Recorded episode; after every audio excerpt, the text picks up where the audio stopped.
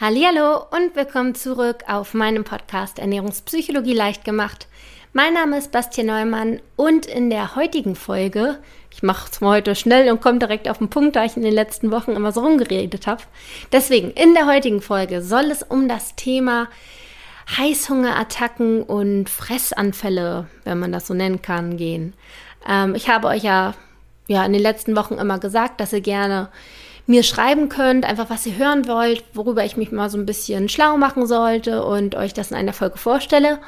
Und was immer, immer wieder kam, war das Thema Heißhungerattacken, Fressanfälle, unkontrolliertes Essen, Essattacken.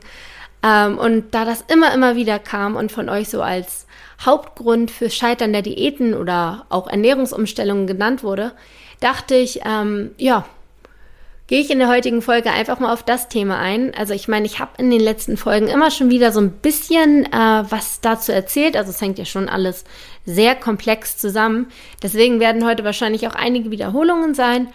Aber ich denke, da das sowieso immer relativ viel ist, was ich erzähle und ähm, ja, für einige vielleicht auch zu viel auf so kurzer Zeit, ist es wahrscheinlich auch nicht so schlimm, wenn ich die eine oder andere Sache nochmal erzähle. Aber es kommt auch Neues dazu. Also es wird nicht nur langweilige Wiederholung, sondern es gibt auch neuen Input.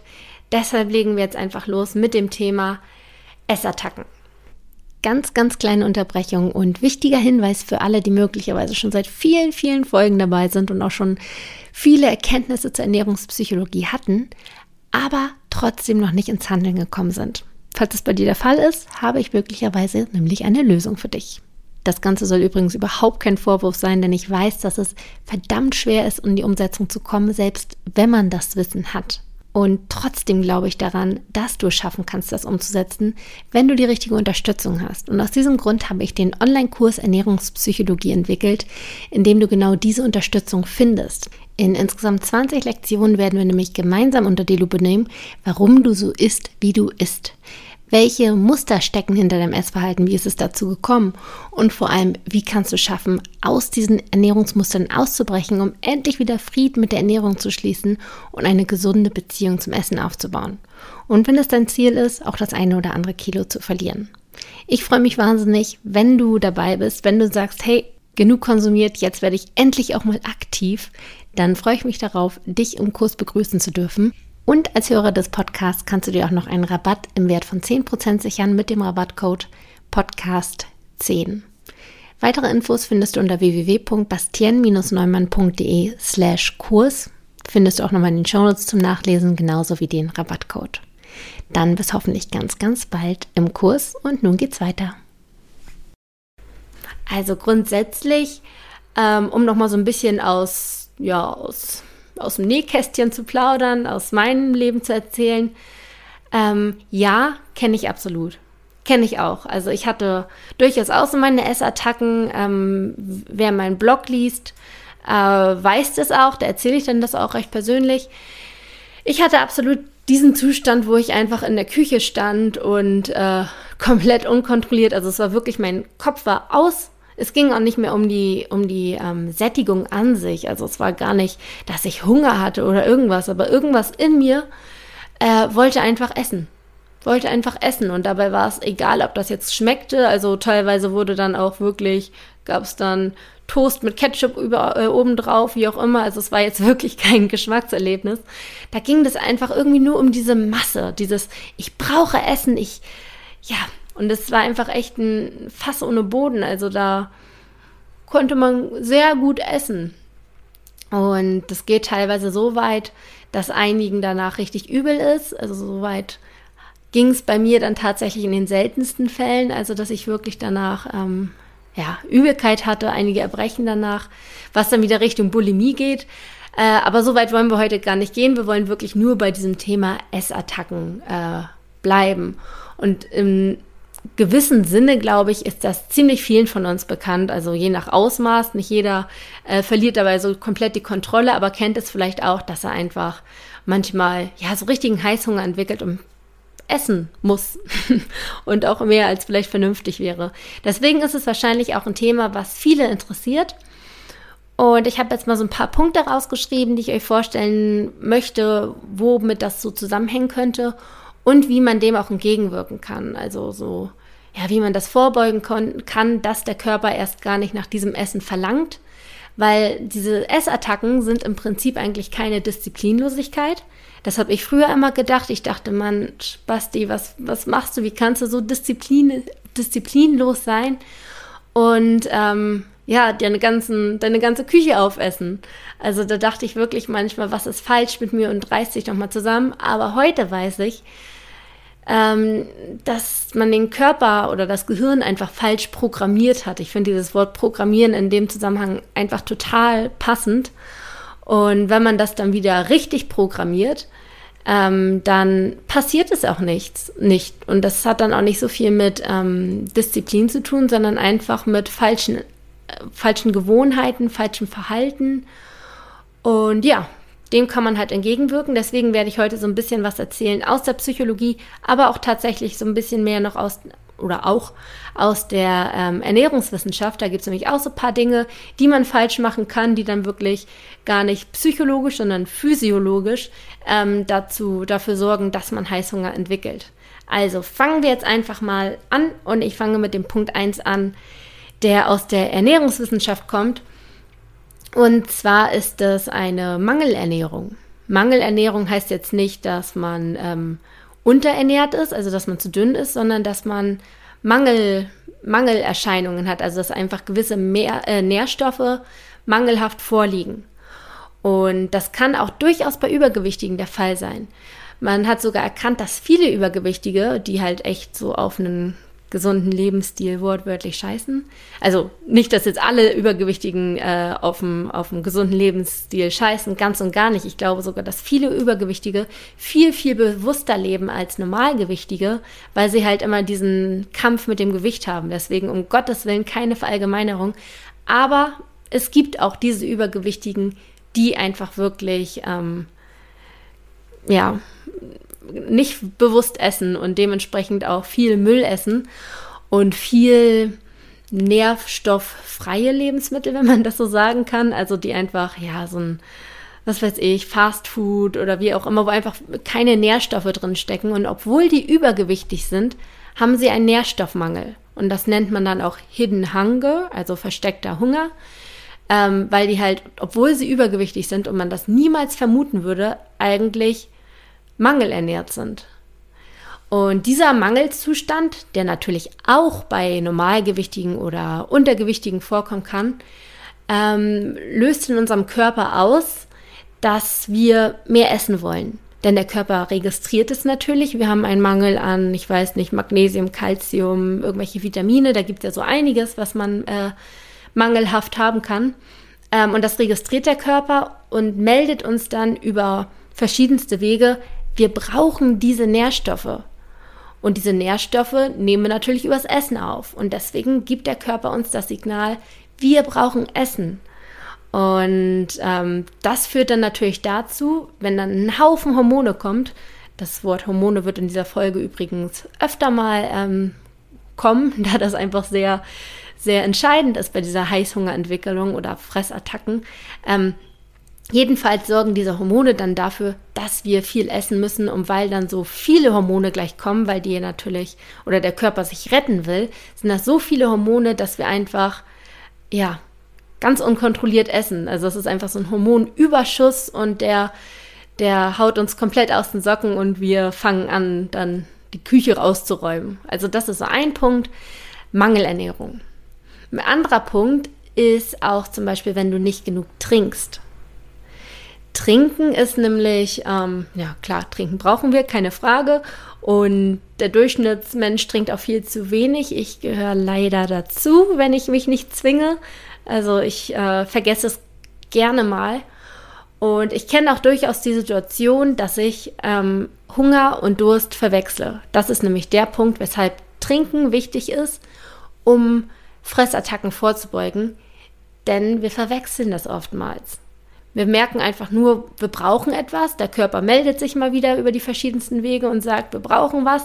Aber wir interpretieren das einfach falsch und wir denken, wir brauchen Essen und fangen an zu essen und irgendwie befriedigt uns das Essen auch gar nicht wirklich, weil wir es ja eigentlich gar nicht bräuchten.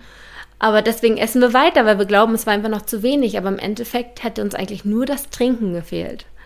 Deswegen ist es total wichtig, ausreichend zu trinken, um diesen, ja, um diese Verwechslung sozusagen ähm, zu verhindern. Oder grundsätzlich, wenn ihr euch einfach, auch wenn ihr Hunger habt und tatsächlich Hunger habt, ist es trotzdem auch ganz nett, vorher ein Glas Wasser zu trinken, dann einfach schon mal ein bisschen was im Magen ist und der Magen schon mal ein bisschen gefüllter ist und dann muss man halt auch nicht mehr ganz so viel trinken, äh, ganz so viel essen, Entschuldigung. Und ja, deswegen, also getrunken wird grundsätzlich zu wenig. Allerdings bleibt wirklich, wirklich, wirklich beim Wasser, weil ähm, die Kalorien, die man über über so gesüßte Getränke, so Softdrinks äh, aufnimmt, das sind einfach Kalorien, die nicht sättigen. Am Brot kann man sich jetzt nicht komplett überfressen, irgendwann ist der Magen voll und sagt Stopp, aber beim Trinken, das geht halt irgendwie immer und überall. Und deswegen sind das so Kalorien, die ja man nicht wahrnimmt, die nicht sättigen und die sofort vom Körper verstoffwechselt werden. Also das sind halt diese ganz oder nicht komplexen oder isolierte Zucker, sagt man auch. Und die jagen in den Blutzuckerspiegel in die Höhe und danach wieder runter und in den Keller. Und ähm, also wenn der Blutzuckerspiegel ganz hoch geht, ganz steil durch diese Einfach- und Zweifachzucker, dann fällt er auch wieder rapide ab. Aber nicht nur bis zum Nullpunkt, sondern noch weiter runter, sodass man eine leichte Unterzuckerung sogar hat. Und wenn man diese Unterzuckerung erreicht, dann ist das wieder so ein Punkt, wo der Körper sagt, Hilfe, ich will nicht unterzuckern und äh, wieder alles dafür tut, dass wir essen, um die Unterzuckerung quasi zu verhindern. Also das ist dann auch wieder ein Negativpunkt. Deswegen Finger weg von den Süßgetränken, bleibt wirklich beim Wasser. Ähm, Saft ist genauso schlimm. Also Saft hat, hat unwesentlich äh, weniger Kalorien als jetzt eine Cola zum Beispiel. Das ähm, unterschätzen auch sehr, sehr viele. Deswegen wirklich bleibt beim Wasser. Ungesüßter Tee geht natürlich auch. Schwarzer Kaffee auch. Also ihr könnt natürlich links und rechts mal eine Ausnahme machen. Das will ich euch jetzt auf gar keinen Fall ähm, vorschreiben. Das mache ich natürlich auch. Aber einfach, dass ihr im Hinterkopf habt, dass ihr durch Getränke wirklich verdammt viele Kalorien zu euch nehmt und dass vielleicht Wasser echt euer Grundnahrungsmittel, äh, Grundgetränk wird. So heißt das. Genau. So viel zum Thema Trinken. Dann um das auch nochmal kurz zu wiederholen, habe ich ja auch schon mal eine Folge drüber gemacht, ist das bewusste Essen natürlich ganz, ganz ähm, wichtig. Denn wenn man unbewusst ist, dann nimmt man einfach wieder nicht wahr, wie viel man tatsächlich zu sich genommen hat und ähm, entwickelt so einen Kopfhunger. Also es ist dann einfach so, dass dein Körper eigentlich gar keinen Hunger hat, du bist gesättigt, aber da du einfach vergessen hast, was du gegessen hast, dann denkst du einfach, oh, heute habe ich ja noch gar nichts gegessen, da bräuchte ich ja noch eine große, große Portion und stellst dich einfach kopfmäßig so darauf ein, dass du noch viel essen musst und hörst eigentlich nicht auf deinen Körper. Also das ist dann der sogenannte Kopfhunger. Und der führt dann dazu, dass du einfach sehr viel isst und dann auch manchmal die Kontrolle dadurch verlierst. Deswegen ganz, ganz wichtig, wenn du isst, nimm dir Zeit, konzentriere dich auf das Essen, esse bewusst, kaue ausführlich bis zu 20 Mal wirklich und schlucke erst dann, weil der Körper auch eine gewisse Zeit braucht, um, um das Gefühl der Sättigung dir überhaupt zu signalisieren. Und wenn du vorher viel mehr isst, dann ähm, schafft dein Körper dir das gar nicht zu melden, dass du satt bist, ähm, bevor du weiter isst. Deswegen ist das äh, ganz wichtig. Lass dir Zeit dabei, lass dich nicht ablenken und schmeck das Essen ganz bewusst. Das sind so die Sachen, die ich immer ähm, jedem empfehle zum bewussten Essen. Genau, und einmal noch als kleine Zwischeninfo. Ich weiß, dass ich immer relativ viel Input in so eine kleine Folge stecke. Habe ich auch schon so als Feedback bekommen, dass ähm, einige sagen, das ist so viel auf einmal. Das äh, müssen sie sich mehrmals anhören oder ob ich das auf äh, zwei, zwei äh, Folgen aufteilen könnte. Und deshalb habe ich mir heute einfach mal überlegt, äh, schreibe ich das einfach auch mal auf. Also ich habe euch alles, was ich heute so erzähle, ähm, mal in so ein, ja, in eine PDF-Datei gepackt. Ich habe auch noch ein paar extra Dinger drin, also es sind noch so ein paar Zusätze. Und ich habe auch noch zu jedem, zu jeder Sache, die ich sage, eine kleine Übung dazu getan. Also, dass man einfach, ja, das so ein bisschen aufbaut wie so eine kleine Wochen-Challenges. Und das habe ich euch alles einfach mal zusammengetan. Und das könnt ihr einfach komplett kostenlos irgendwas, also komplett ohne alles, schenke ich euch, könnt ihr gerne haben, ähm, packe ich euch einen Link in die Show Notes, da könnt ihr das dann runterladen. Ja, das einmal so zwischendurch. Äh, bevor ich es am Ende wieder vergesse, weil das wahrscheinlich der Fall sein wird. So, aber jetzt mit dem eigentlichen Thema weiter. Fressattacken. So, was gibt es noch, was man machen könnte, um die Fressattacken zu meiden, beziehungsweise in welchem Zusammenhang entstehen die? Ich habe ja auch schon mal was über das Thema Gewohnheiten erzählt. Das ist ein unglaublich großes Thema, ein unglaublich spannendes Thema. Und jeder findet sich da auch irgendwo wieder, weil jeder von uns natürlich tausende von Gewohnheiten hat und leider halt auch so die eine oder andere, die nicht so fördernd ist, also die eher ein bisschen schlecht ist und oftmals dann auch mit dem Thema Essen und Ernährung zusammenhängt. Deswegen, ihr müsst auf jeden Fall euch wenigstens bewusst sein, was eure Essgewohnheiten sind. Also ich habe zum Beispiel eine Essgewohnheit, mit der ich äh, stark zu kämpfen habe. Ich esse einfach immer auf.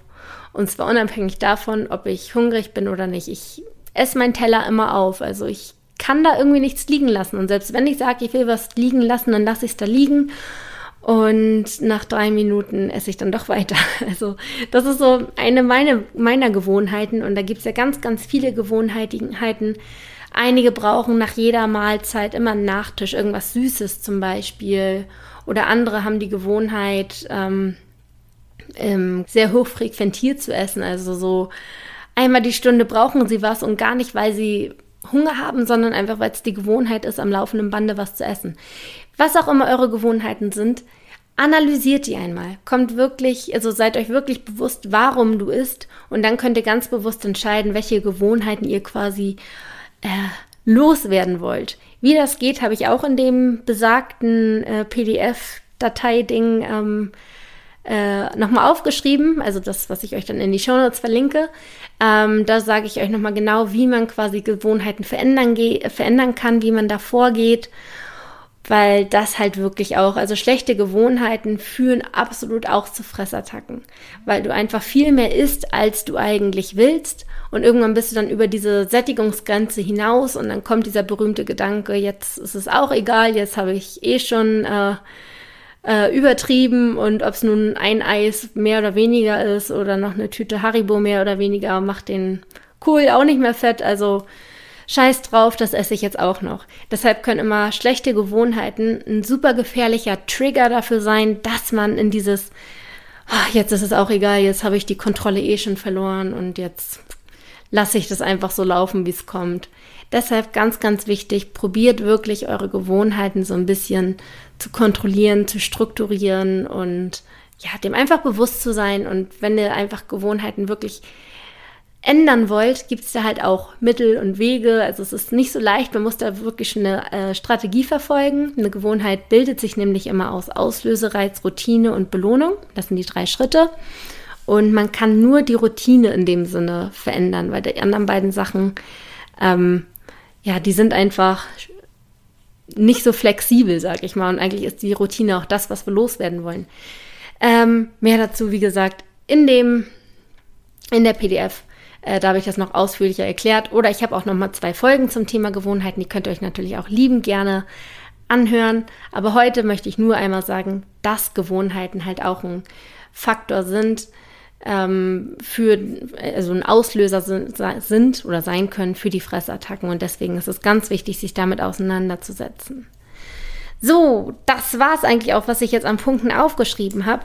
Grundsätzlich sei nochmal gesagt, fühlt euch einfach nicht schlecht, wenn ihr diese Fressattacken habt. Denkt nicht, ihr seid damit alleine oder ähm, ein hoffnungsloser Fall, überhaupt nicht. Also es gibt ja auch nochmal diese krassere Form, wo es wirklich eine, ähm, einen Begriff auch gibt, Binge-Eating heißt das. Das ist ähm, auch schon eine anerkannte Essstörung. Also das ist ähnlich wie Bulimie, nur dass man danach sich halt nicht übergibt, sondern den äh, Mageninhalt halt bei sich behält und deswegen halt oft auch mit Übergewicht Hand in Hand geht. Also das ist nochmal so die krassere Form. Da ist es dann oft auch, dass die Betroffenen ähm, ein tiefer liegenderes psychisches Problem haben. Also wenn das der Fall sein sollte, ähm, lasst euch helfen. Also wenn ihr da das Gefühl habt, dass ihr einfach die Kontrolle wirklich komplett verloren habt. Aber sollte das nicht so sein, solltet ihr einfach hin und wieder mal über die, über die Stränge schlagen, was ich ja aus meinem Leben auch kenne, dann äh, lasst euch davon auf gar keinen Fall unterkriegen. Da gibt es auf jeden Fall Wege.